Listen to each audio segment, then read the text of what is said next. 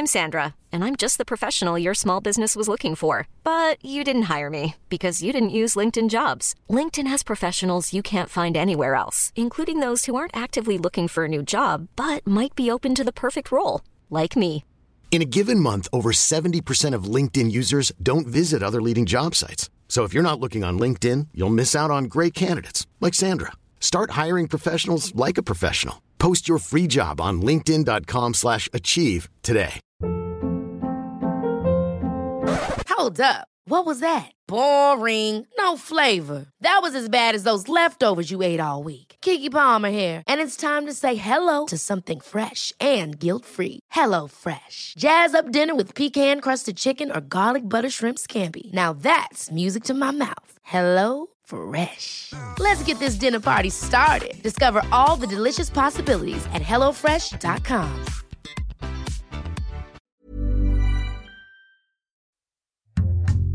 Bonjour, c'est Jules Lavie pour Code Source, le podcast d'actualité du Parisien.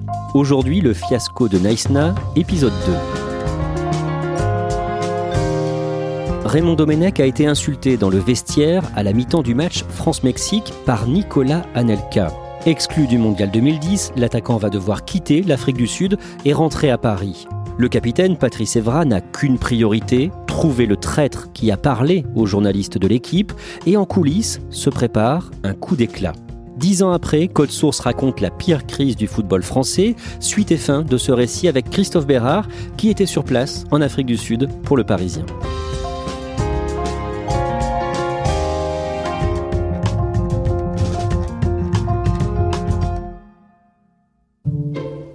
Actuellement, des paroles ont été prononcées. J'ai fait mon enquête, elles sont avérées. À partir de là, moi je considère que ça a dépassé, en ce qui concerne les termes, ce qu'on peut entendre dans un vestiaire. C'est tout. Christophe Bérard, être exclu d'un mondial en pleine compétition, qu'est-ce que ça représente pour un joueur de foot? Non, mais c'est une humiliation incroyable. Se faire éjecter dans une phase finale de Coupe du Monde, c'est quelque chose qui est assez rare et qui peut être une tâche indélébile sur une carrière. Non, non, c'est quelque chose qui n'est pas facile à vivre. Mais bizarrement, Anelka le prend plutôt avec philosophie. Tant pis, ok, je suis exclu du mondial, mais je l'accepte parce que dans sa personnalité, il refuse le compromis, donc il l'accepte peut-être plus facilement qu'un autre joueur. Une fois qu'il a pris une décision, il refuse de revenir en arrière. Que se disent les joueurs de l'équipe de France Ils estiment que l'éviction d'Anelka est une injustice profonde. Elle vient d'une phrase qui a été lâchée dans l'intimité du vestiaire. Il faut savoir que pour un footballeur, le vestiaire, c'est quelque chose, on considère que c'est sacré. On peut se dire beaucoup de choses, mais ça doit rester dans le vestiaire. Et à partir du moment où c'est sorti et que ça a débouché sur une sanction décidée par l'extérieur, que ce soit les dirigeants, voire le monde politique, c'est quelque chose qui vivent très très mal. Pour eux, le fait que des propos sortent du vestiaire, c'est un viol de leur intimité? C'est ça, c'est un viol de leur intimité. C'est-à-dire qu'ils ne comprennent pas que quelqu'un ait pu sortir les, les, les phrases de. C'est quelque chose qu'ils ne comprennent pas. Sachant qu'en fait, le problème, c'est que eux-mêmes parlent à leur famille, parlent à leurs agents, parlent à beaucoup de monde. C'est le paradoxe, c'est que eux-mêmes parlent à leur entourage, mais ne comprennent pas que leur entourage parle ensuite. On a bien compris que pour les joueurs, ce qui est en train de se passer est inacceptable. Qu'est-ce qu'ils vont faire? Ils décident d'une action d'éclat. Leur première idée, c'est on boycotte le match contre l'Afrique du Sud. C'est quelque chose de, gravissime si ça avait eu lieu. Et très très vite, via peut-être leur entourage, ils sont ramenés à la raison. Non, on peut pas ne pas jouer un match parce que d'ailleurs l'équipe de France, elle pourrait être sanctionnée de, je crois, de 4 ans de suspension de, compétition internationale. Donc la deuxième solution qui est choisie, c'est on va rester entre nous à l'hôtel le jour de l'entraînement et on va demander à discuter avec le staff. On va rédiger un communiqué et c'est comme ça qu'on va agir. Ils vont apprendre que finalement l'entraînement du 20 juin est ouvert pour un quart d'heure aux médias et surtout que des habitants des townships sont censés venir. Et là, ils vont changer un petit peu leur fusil d'épaule le matin et se dire bon, on peut pas priver les habitants des townships de notre présence. Et comme il y a des médias, et ben là, on va faire notre coup d'éclat. On va venir, on va saluer les habitants des townships et on ne va pas s'entraîner. Comme si ça ne suffisait pas, il y aura une autre affaire, une autre information qui sortira sur une mésentente entre Franck Ribéry et Johan Gourcuff. Un journal va faire état d'une bagarre entre Ribéry et Gourcuff dans l'avion du retour après le match contre le Mexique. Donc ça, il va s'avérer que c'est complètement faux. En revanche, la vérité, c'est que Johan Gourcuff a des vrais problèmes relationnels avec euh, Franck Ribéry qui le déteste. On ne sait pas pourquoi, pour des raisons assez obscures. Il aime pas son côté trop propre sur lui.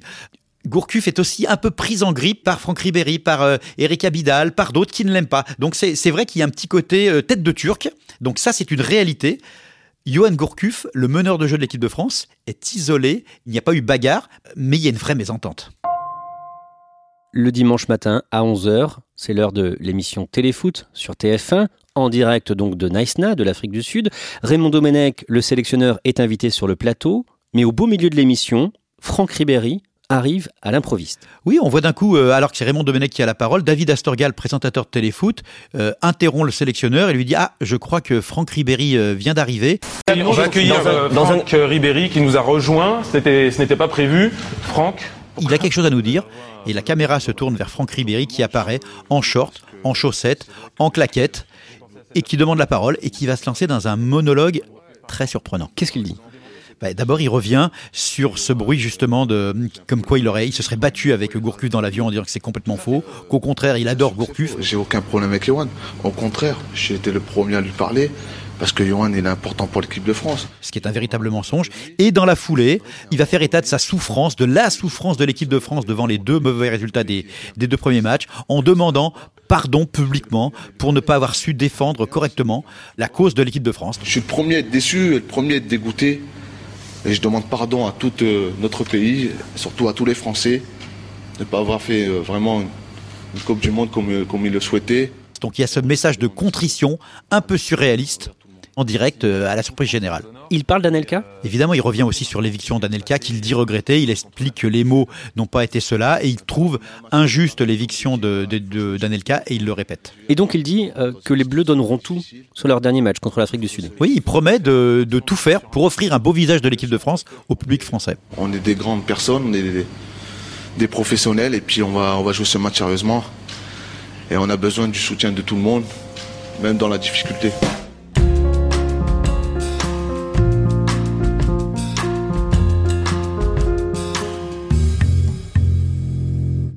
Quelques heures après euh, cette émission, sur Réaliste, les Bleus doivent s'entraîner à Naïsna. Il y a des caméras qui s'installent et on voit les, Bleus descendre.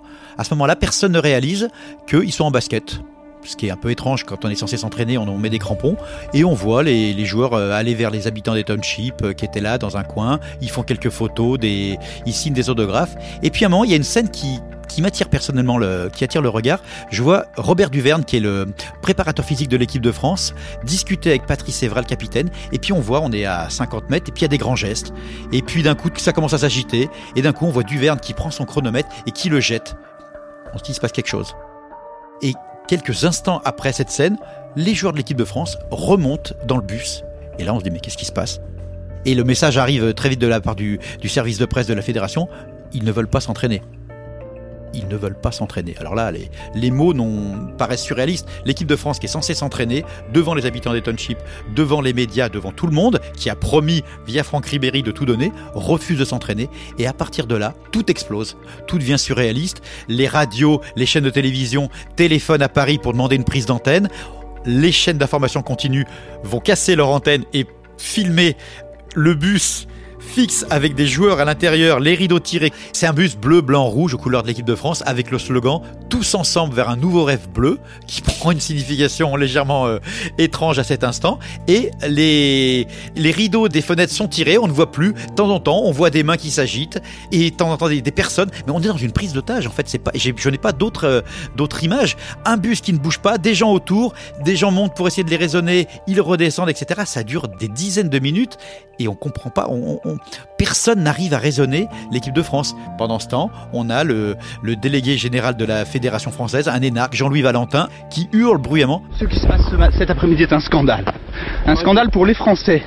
Un scandale pour les jeunes qui sont ici un scandale pour la fédération et pour l'équipe de France. Qu'est-ce qui s'est passé Et donc dans ces conditions, je démissionne. Qu'est-ce qui s'est passé avec Robert Duverne C'est plus mon problème. Dites-nous on voit le président de la fédération française, Jean-Pierre Escalette, qui est un petit peu engoncé dans un coup de vent aux couleurs des bleus, qui bouge pas, qui est tétanisé. Raymond Domenech de son côté multiplie les allers-retours dans le bus et essaie de discuter rien ne bouge, les chaînes d'infos continuent, retransmettent ça et tout à coup, ça prend une dimension incroyable à Paris. On a l'impression que ça dure des heures, cette attente incroyable de joueurs qui refusent simplement de redescendre euh, sur la pelouse et tranquillement s'échauffer, jouer un petit peu. Ça devient surréaliste. Quelques intervenants essayent de les raisonner et personne, personne ne bouge. Vous, vous vous souvenez de, ce que vous faites, ce que vous vous dites? J'appelle Paris, j'appelle ma rédaction. Qu'est-ce qu'on fait? Parce que au départ, j'étais censé faire un tout petit papier pour raconter l'entraînement de l'équipe de France. C'était pas grand-chose. Et puis d'un coup, ça devient tellement énorme que à Paris, tout le monde s'agite dans toutes les rédactions. On, on, va tout casser. On va évidemment ouvrir le journal là-dessus. On va faire réagir le monde entier. Et euh, mais à ce moment-là, il faut tout simplement euh, savoir ce qu'on fait, qui on appelle, euh, qui peut nous expliquer ce qui se passe. Parce que à cet instant, on comprend qu'ils font grève, mais on comprend pas pourquoi, on comprend pas ce qui leur a pris. Euh, on essaie de savoir. Mais vous savez quand même qu'Anelka a été exclu et que c'est sans doute lié à ça. On imagine que c'est lié à Nicolas Nelka, mais rappelons-nous, quelques heures avant, euh, Franck Ribéry explique à quel point ils sont blessés de ne pas avoir pu défendre les couleurs des Bleus, et on a ça devant nous. Donc, il y a une incompréhension incroyable. Oui, c'est probablement lié à Anelka, mais, mais pas comme ça, pas à ce point, pas maintenant. Ça ne veut rien dire, c'est inconcevable, c'est tout simplement pas rationnel. À ce moment-là, vous, en tant que journaliste, euh, ça vous amuse doucement ou, ou c'est euh, comment vous vivez ça? Franchement, c'est pas que ça m'amuse doucement, c'est que ça m'amuse énormément. Je vais être très franc. Je vois les masques tomber. C'est des joueurs je vais être très franc, euh, j'en ai rencontré beaucoup dans ma carrière où j'ai beaucoup de respect humain pour certains. Là, il y en avait quelques-uns, c'était des faux gentils. On le savait, on s'en doutait, euh, mais on n'allait pas l'écrire comme ça. Mais et là, d'un coup, on les voit agir aussi stupidement, il n'y a pas d'autres adjectifs. On voit les dirigeants dont on sait qu'ils sont dépassés. On voit Raymond Domenech dont on sait que c'est un, un faux meneur d'hommes qui est perdu également. Ça y est, on est à l'épilogue final. Tout se révèle, tout s'explique, c'est assez énorme, c'est assez amusant, voire jouissif d'assister à ça. Pendant cette longue attente, est-ce qu'on sait ce qu'il se dit dans le bus entre les joueurs? On a euh, Eric Abidal qui donne des coups de poing sur la vitre en disant on y va, on y va. Franck Ribéry, Patrice Evra, d'autres se taisent. À la surprise générale, un des leaders, celui qui aurait pu être un des leaders de l'équipe, Thierry Henry, qui, champion du monde, champion d'Europe en titre, mais qui a été tellement vexé de plus être capitaine et de ne pas jouer, reste dans le bus, se tait. Alors que un type de son, charisme et de son autorité, s'il s'était levé en disant les gars, on a, assez déconné, on s'entraîne, tout le monde l'aurait suivi. Des joueurs me l'ont dit ça ensuite. Mais lui, vexé, voyant la situation, comprenant que c'est Raymond Domenech qui va prendre, pardonnez-moi l'expression, mais très cher ensuite, il laisse faire, il dit rien. Donc voilà, il y a les, ceux qui qui ne font rien volontairement, ceux qui suivent par solidarité, et les quelques faux leaders, Abidal, Evra, Ribéry, qui, qui parlent beaucoup, qui braillent, qui demandent à ce que le bus s'en aille, qui refusent de parler, qui refusent de, de répondre euh, aux demandes du président de la fédération qui leur dit descendez les gars s'il vous plaît, qui leur parle en père de famille alors qu'il aurait fallu leur dire écoutez c'est très simple, si aucun d'entre vous ne, ne s'entraîne, je prends l'acte que vous ne porterez plus jamais le maillot de l'équipe de France. Au lieu de ça, le discours du président, c'est allez, soyez sympas les enfants. Donc évidemment, face à des joueurs surexcités, plein de paranoïa, persuadés que tout le monde leur en veut, ça n'avait aucune chance d'aboutir. Que se passe-t-il ensuite? Les joueurs ont donné un communiqué, ont rédigé un communiqué qui sont demandés à l'attaché de presse de l'équipe de France, François Manardo, de lire. Lui, tout de suite, par réflexe, dit Je refuse de lire ça, c'est contre ma fédération, hors de question que je le lise.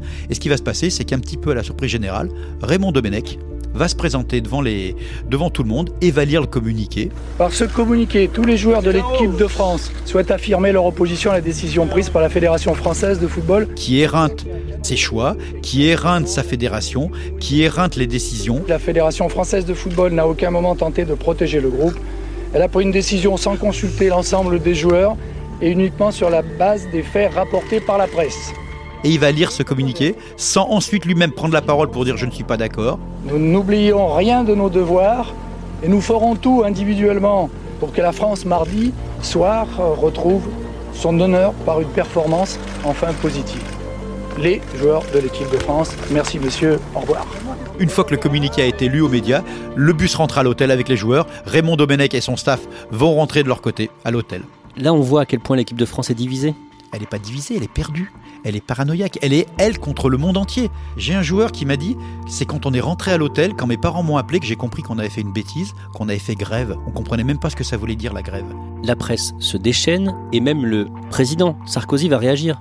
Là, il fou furieux, Nicolas Sarkozy, parce que lui, lui, en tant que fan de football, il comprend que l'image des Bleus, elle est entachée pour longtemps. Donc il va demander immédiatement à François Fillon, à Roselyne Bachelot, à Ramayad d'agir.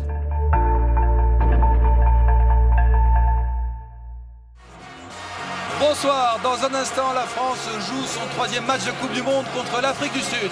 Le lendemain de cette grève du bus, la France joue contre l'Afrique du Sud avec donc un infime espoir de se qualifier. Raymond Domenech a changé en grande partie euh, son équipe. Clichy remplace le capitaine Patrice Evra. Quel est le résultat?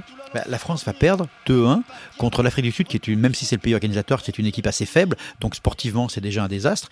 Mais le pire est pas là, c'est à la fin du match, Raymond Domenech va rater sa sortie euh, finale. À la fin du match, il est tradition que les sélectionneurs se serrent la main. Lui va refuser de serrer la main de son homologue sud-africain sous prétexte que ce dernier avait eu des mots un peu durs sur les Bleus après la qualification contre l'Irlande. Donc désastre sportif et désastre moral, une inélégance à la fin pour finir, enfin tout faux de A à Z.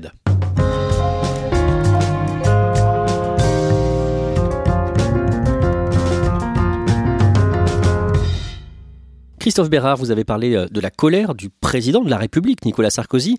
Il y a eu des sanctions ensuite? Au moment où l'avion se pose à Paris, euh, l'avion des Bleus, sur le tarmac, une voiture vient chercher Thierry Henry pour l'emmener directement à l'Élysée, où le président Sarkozy veut entendre le son de cloche de Henry sur le désastre de Naïsna. Dans la foulée, le président Sarkozy demande à son Premier ministre François Fillon, à sa ministre des Sports euh, Roselyne Bachelot et à la secrétaire d'État Ramayad de lancer une commission pour savoir ce qui s'est passé. Et très très vite, les premières sanctions vont tomber. Jean-Pierre Escalette va quitter son poste. Certains joueurs vont être euh, entendus par une commission de discipline et les sanctions vont tomber. La plus lourde, elle est pour Nicolas Anelka qui va écoper de 18 matchs de suspension en bleu, autant dire que sa carrière internationale est terminée. La réaction de ce dernier, c'est je suis mort de rire. D'autres joueurs vont être sanctionnés, Patrice Evra comme capitaine, Franck Ribéry, curieusement Eric Abidal, qui était un des meneurs, va s'en sortir sans rien. Raymond Domenech, évidemment, son mandat à la tête de l'équipe de France s'arrête, mais c'était prévu. Mais il va être licencié quelques temps plus tard pour faute grave par sa fédération, qui va notamment lui reprocher la lecture publique du communiqué en disant que c'était quelque chose qu'il ne pouvait pas faire.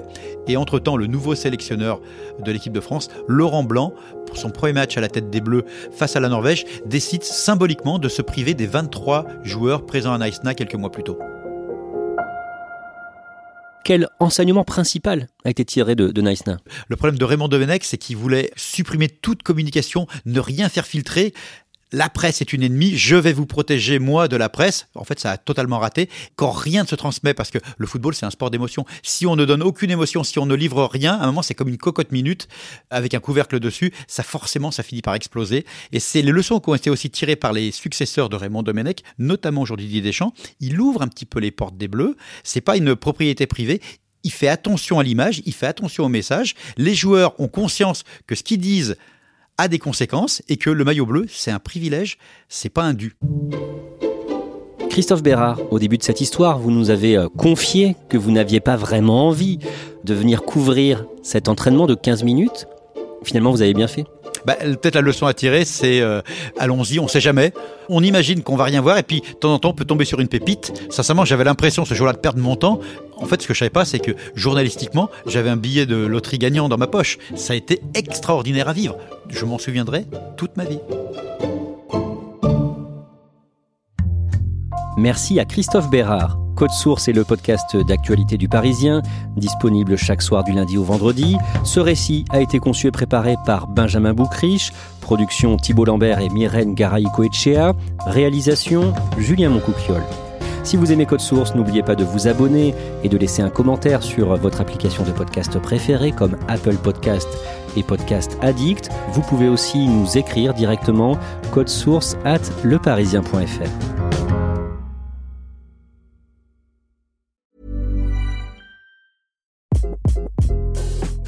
this is Craig Robinson from Ways to Win, and support for this podcast comes from Invesco QQQ. The future isn't scary, not realizing its potential, however, could be. Just like on the recruiting trail, I've seen potential come in many forms as a coach. Learn more at Invesco.com slash QQQ. Let's rethink possibility. Investco Distributors, Inc.